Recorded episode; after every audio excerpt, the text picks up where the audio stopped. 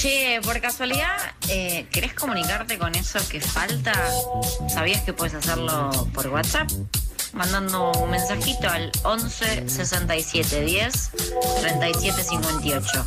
11 67 10 37 58. Anótalo bien. También puedes buscarlos por las redes sociales. Arroba eso que falta.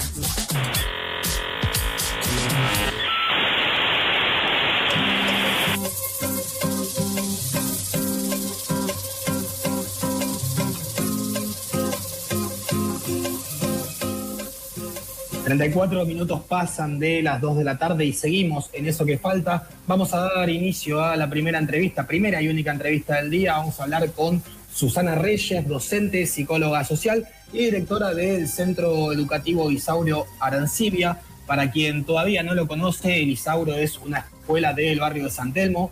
Hablamos de Paseo Colón y Cochabamba, que ya tiene más de 20 años de existencia y que fue pensado originalmente como un lugar de, estudios para adultos y adolescentes de escuela primaria, pero que bueno, a fines de los 90, cuando la cosa ya estaba bastante pulera y cerca del 2001, empezó a recibir pibes y pibas en situación de calle y bueno, esta situación no paró de repetirse. Actualmente tiene hoy una, una, primaria de adultos, una primaria para chicos y chicas, secundarios, talleres de oficios, talleres de arte, jardín maternal para los que estudian allí, en fin, un laburo educativo y pedagógico enorme Así que le damos la bienvenida a Susana y le agradecemos la comunicación con FM La Tribu.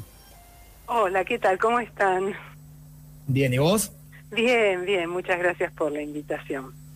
No, no hay por qué. Susana, básicamente te queríamos preguntar cómo, cómo le, pusieron el cuerpo a, todos estos momentos difíciles, como le han puesto a la mayoría de los momentos de, la historia de Elisauro. Eh, obviamente la pandemia calculo que no, no fue la excepción Queríamos saber cómo, cómo vivieron el, aislamiento, cómo, cómo les atravesó la pandemia en tiempos de, distancia social, en un lugar que es pura, pura presencia y puro, puro encuentro corporal.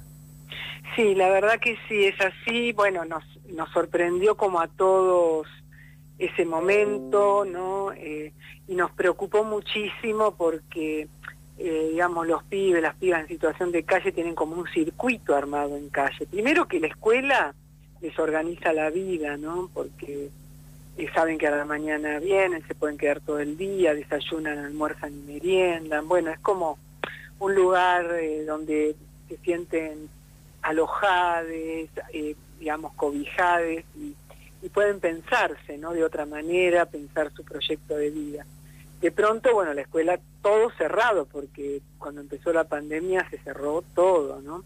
Y después todos sus circuitos, ¿no? Como, qué sé yo, la estación de servicio donde usan el baño, los lugares donde buscan comida a la noche, eh, restaurantes y esas cosas. O sea, todo eso se, se cerró en una primera instancia. Y después nosotros sin saber cómo hacer para conectarnos con ellos y ellas, ¿no?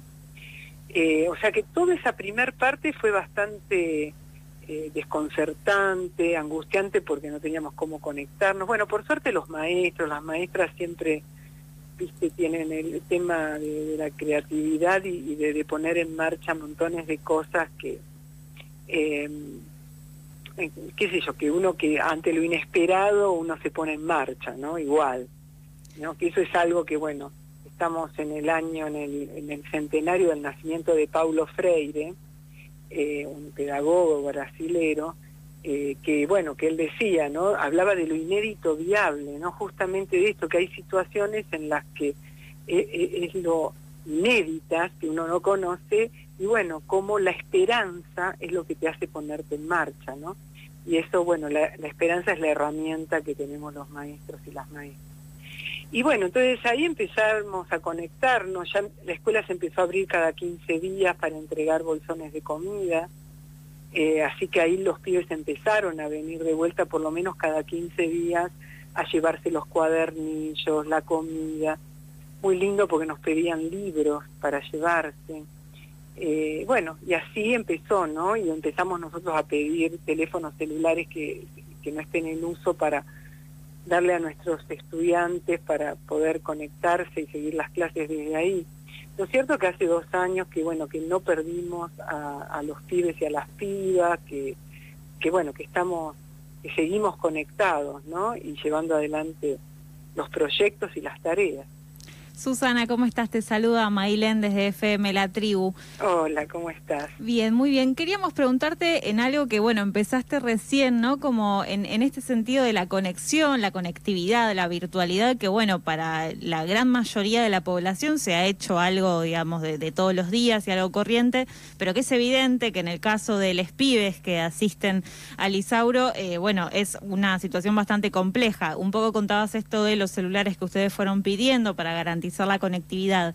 ¿Eso eh, funcionó con, con todo el, alumnado en general? Eh, ¿Siguen, digamos, pidiendo eh, asistencia en ese sentido? Seguimos pidiendo, sí, asistencia, porque, bueno, en realidad la pandemia lo que puso en manifiesto es la gran desigualdad, ¿no? Porque si ahora la cosa es virtual y a través de computadoras y qué sé yo, bueno, nosotros, digamos, en estos en los cuatro años que siguieron al 2015, no, el plan, eh, ya, acá en la ciudad se llamaba Plan Sarmiento, pero era Conectar Igualdad, bueno, desapareció, entonces, digamos, nos encontró la pandemia sin nada, nadie tenía ni una máquina, ni tenía nada, y bueno, y los pocos celulares, ¿no? Y en general los celulares que tienen les pibis son celulares antiguos que no. Entonces, bueno, ahí tuvimos que pedir pedimos, seguimos pidiendo al Estado las computadoras y la conectividad en todos lados.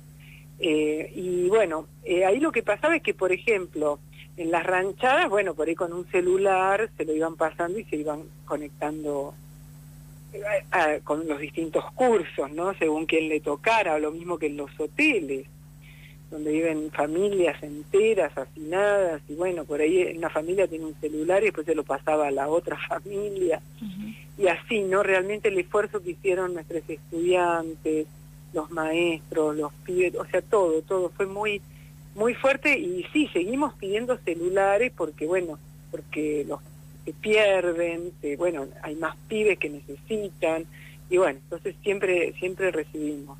Y también nos han eh, entregado tarjetas para cargar los celulares. Eh, digamos, la gente enseguida responde, ¿viste? Con las, estas necesidades.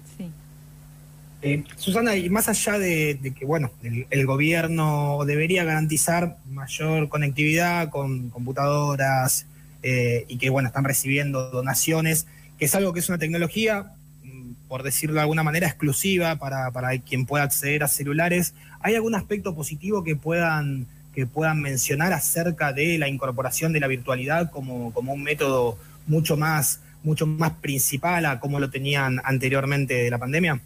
Sí, yo creo que sí, que de positivo tiene que todo el mundo tuvo que entrenarse, digamos, eh, profundizar en este tema que es el futuro y que tenemos que saberlo, ¿no? O sea, en ese sentido está bárbaro y pienso que el tema es no no utilizar la virtualidad, sino que la virtualidad, eh, el acceso a todo eso sea un derecho de todo el mundo. ¿no? Me parece que ese es el tema. Eh, digamos, claro, como positivo vemos eso, que todos los maestros, las maestras pudieron acceder y tuvieron que hacer, aprender y saber y buscar, inventar y crear en base a, esta forma y que, y que bueno, que Ojalá todo eso lo puedan hacer estudiantes también de todas las escuelas, de todos los barrios, por eso lo que hay que hacer es eso, ¿no? que sea un derecho para todos y todas. Sin dudas. Susana, un poco contabas antes eh, las dificultades ¿no? De, la falta de presencialidad respecto del regreso con eh, la entrega de bolsones de comida, de cuadernos y demás.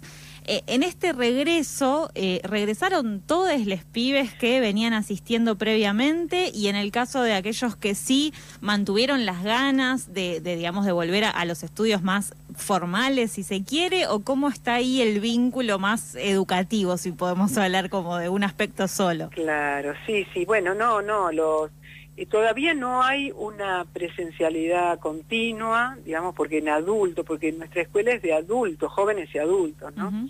La primaria. Entonces, la parte de primaria de niñas sí, están yendo y están yendo todos. Pero la parte de adultos, de, la escuela primaria de adultos y la de secundaria, eh, no, todavía no, no, no, la presencialidad no está. Eh, todavía no se avisó que tenían que estar presencialmente todos los días, pero empezamos, sí, ya empezaron a ir y están todos conectados y con muchísimas ganas para para esta escuela es, fundamental. Estar en la escuela es fundamental digamos les, encanta. Les encanta estar les encanta elegir los talleres para hacer les encanta eh, bueno todas las propuestas que hacen sus profesores profesoras y maestros y maestras no así que sí yo creo que no hemos perdido nada inclusive eh, hay pibes que han terminado el secundario el año pasado en la virtualidad y están haciendo ahora terciarios. ah, hubo promociones durante, durante la pandemia. Sí, sí, sí, sí, porque hay que, o sea, se siguió, se siguió como se pudo, por eso te digo la creatividad, porque el que, cuando no había conectividad, cuando eh, la, el estudiante no se podía conectar, bueno, no importa, el profe, la maestra, quien sea, hacía un cuadernillo, se lo llevaba, se lo, había tutorías por celular, bueno, era como, siempre hubo formas de conectarse y de que pudiesen eh, tener un ida y vuelta con sus profesores, ¿no? Y, con respecto a, bueno, la, la vuelta paulatina a la nueva normalidad, eh, ¿hay algún tipo de planificación en particular? ¿Esperan o han modificado algo de, Sí, a partir del 16, a partir del 16 de agosto van a volver dos días primero, por, por lo menos durante el mes de agosto, y después se va a ir paulatinamente incorporando más días. Lo que pasa es que tampoco están todos los maestros vacunados con las dos dosis, entonces eh, todavía no está, digamos, todo como para, viste, como para empezar como si nada. O sea, todavía claro, Pequeño detalle, ¿no? Claro, entonces, bueno, hay que, hay que tener cuidado, digamos. Entonces, vamos a hacerlo de a poco, en diferentes grupos, y, y bueno, así es como se está planificando, los pibes están muy ansiosos por volver, eh, tienen muchas ganas, y bueno, y los maestros, las maestras y todos nosotros también. Hace unos días sabemos que recibieron la visita del ministro de Educación, eh, Nicolás Trota, y de varios legisladores de la ciudad pertenecientes al Frente de Todos. Queríamos que nos cuentes un poco acerca de, bueno, lo que fue esa recorrida de Lisauro. Bueno, nosotros en el Isauro hace 23 años que existe el Isauro. Y es una escuela que se fue construyendo en base a las necesidades del sujeto pedagógico que llegaba, con todas sus necesidades. Si hay un jardín maternal es porque los jóvenes y las jóvenes que venían, venían con sus hijos e hijas. Entonces tuvimos que pedir al Estado un jardín para ellos y ellas. Bueno, después el tema del trabajo. Eh, bueno, había que tener una escuela de formación para el trabajo. Armamos eso dentro del Isauro. Y así fuimos pidiéndole al Estado lo, lo que este sujeto pedagógico necesitaba para pensarse, para poder proyectar su vida. Entonces, bueno, lo que nos pasó es que cuando nosotros armamos la escuela eh, para jóvenes y adultos de jornada extendida, que no hay otra, no existe otra, eh, fue en el 2006 que presentamos el proyecto, en el 2007 se aprobó como escuela piloto, con comedor y todo, como es hoy el Isauro. Y cuando una escuela es piloto son cinco años para que se normativice, ¿no? que le, hagan la normativa. Bueno, cambió el gobierno, o sea, en el 2007, 2008 empezó eh, bueno, eh, asumió acá el macrismo, y entonces nunca más eh, nos dieron la normativa ni la legalidad.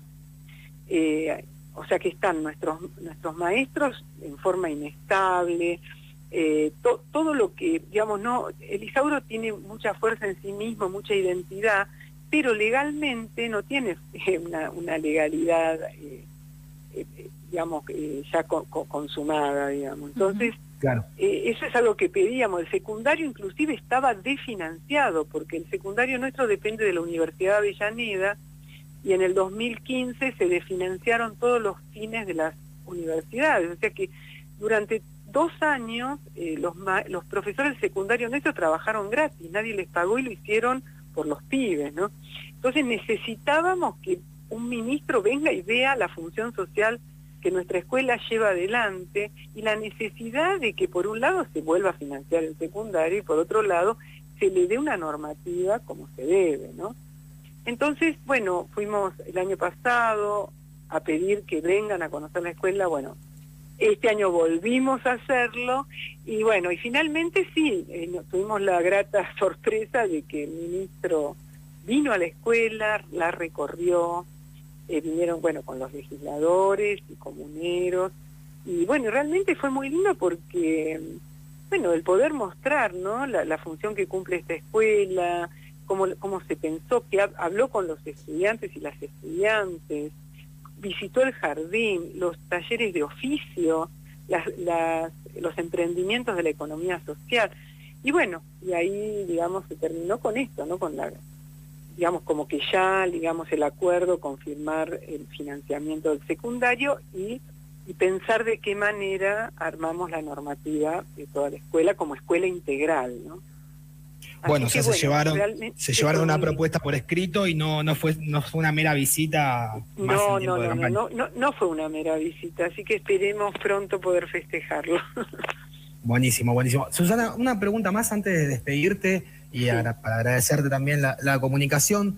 Eh, lo traigo a colación un poco para que mm, cuentes a quien no, no conoce quién fue Isaura Arancibia. Hay un concurso que, eh, mm. si no mal, no entendí, lo, lo está lanzando Cetera, que se llama Tras las huellas de Isaura Arancibia. Claro, el concurso se llama Tras las huellas del maestro Isaura Arancibia, lo estamos lanzando entre la biblioteca virtual de la escuela, que nosotros en pandemia armamos una biblioteca virtual, que se llama Biblioteca Desobediente, eh, la biblioteca CETERA, eh, la UNIPE, la Universidad Pedagógica, y se va a imprimir en la biblioteca, en la imprenta del Congreso el libro que surja de este concurso.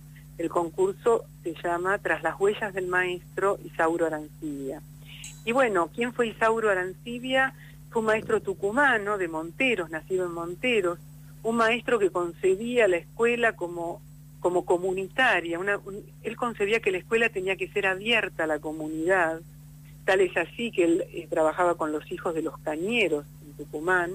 Y bueno, y era eh, muy amigo de la FOTIA, ¿no? Del sindicato. Y, y bueno, y aparte él decía que no hay maestro cierto y verdadero si no lucha por la liberación de los pueblos a Isauro el 24 de marzo del 76, y bien entrado el 24 de marzo a la madrugada, él estaba con su hermano Arturo en el local sindical y entraron y, lo asesinaron a él y a su hermano, salvajemente, ¿no? La dictadura.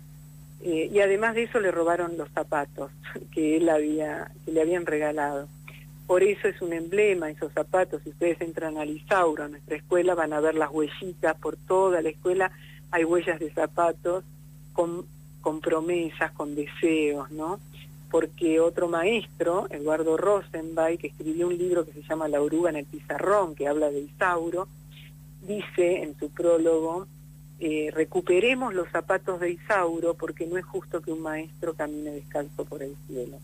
Y bueno, con este concurso, eh, con el Isauro Arancilla, con la escuela y con los pibes que llegan, lo que estamos tratando es de recuperar sus zapatos.